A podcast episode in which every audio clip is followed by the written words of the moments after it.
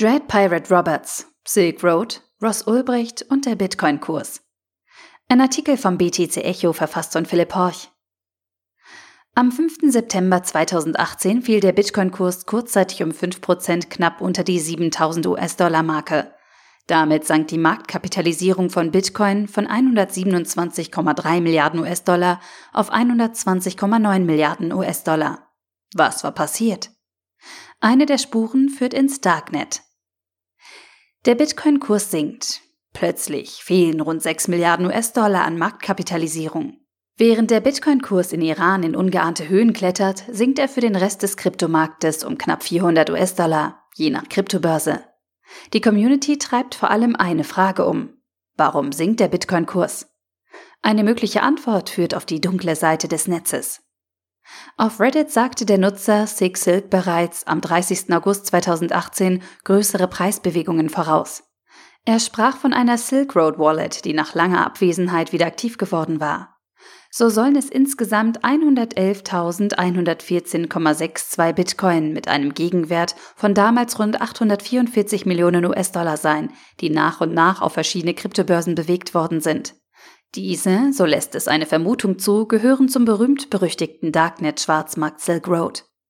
Zur Erinnerung, die Silk Road war ein Online-Schwarzmarkt, auf dem man illegale Waren wie zum Beispiel Drogen, Waffen oder gefälschte Papiere erwerben konnte. Betrieben wurde sie im Darknet, zugänglich über das Tor-Netzwerk, das Internet unter dem Internet, wenn man so will. Bevorzugtes Zahlungsmittel war Bitcoin, versprach er doch schnelle Transaktionen und vor allem Anonymität. Einer der Administratoren des Online-Schwarzmarktes veröffentlichte seine Posts unter dem Namen Dread Pirate Roberts. In den Dunstkreisen der Silk Road kannte man ihn letztlich. Es herrschte Konsens darüber, dass sich hinter dem Pseudonym Dread Pirate Roberts der oder die Betreiber der Silk Road verbargen. Und es war genau einer dieser Betreiber, dem einige grobe Schnitzer unterlaufen sind, die zu seiner wahren Identität führten. So begab es sich, dass Dread Pirate Roberts unter dem Pseudonym Altoid im Bitcoin Talk Forum zunächst Hilfe für sein Projekt suchte. Es ging darum, die Bitcoin API zu nutzen. Hier beging er seinen ersten Fehler und verriet in Zeile 6 die Wallet-Adresse seines Dienstes. Später sollte er unter demselben Pseudonym im Bitcoin Talk Forum und auf anderen einschlägigen Kanälen Werbung für seinen Online-Schwarzmarkt machen. Sein wohl größter Fehler war es, unter dem Pseudonym Entwickler für Silk Road zu suchen, in Verbindung mit seiner originalen E-Mail-Adresse rossulbricht.gmail.com.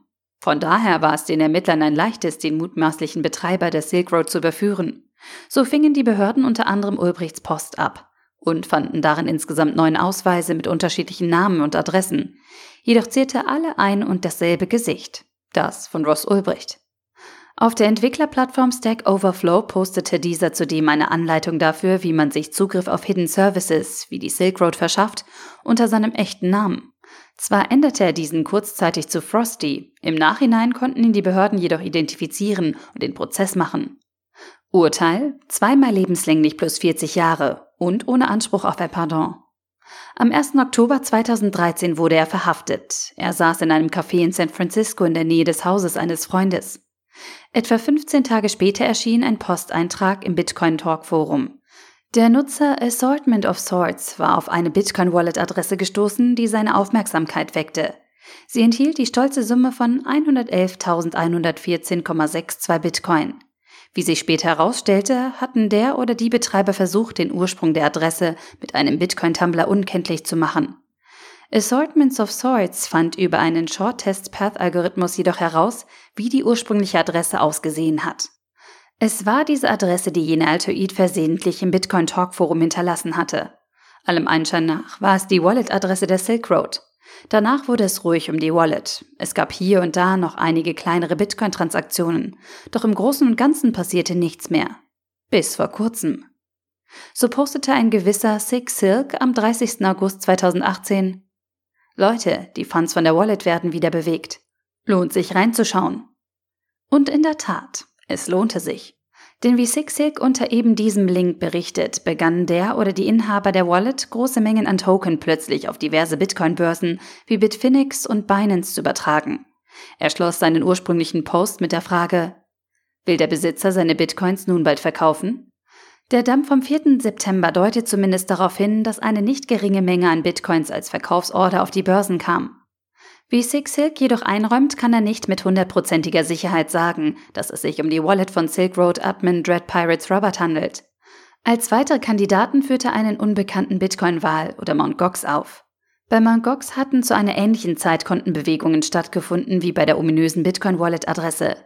Die Spekulationen auf Reddit gehen indes noch weiter. Weitere Stimmen sagen, es sei das FBI, das nun nachträglich beschlagnahmte Bitcoins verkaufe. Andere vermuten Kryptowale, die den Kurs manipulieren. Fest steht nur, die Transaktionen der Silk Road Wallet und der Dump des Bitcoin-Kurses fallen zeitlich eng zusammen. Der Artikel wurde gesprochen von Priya, Vorleserin bei Narando.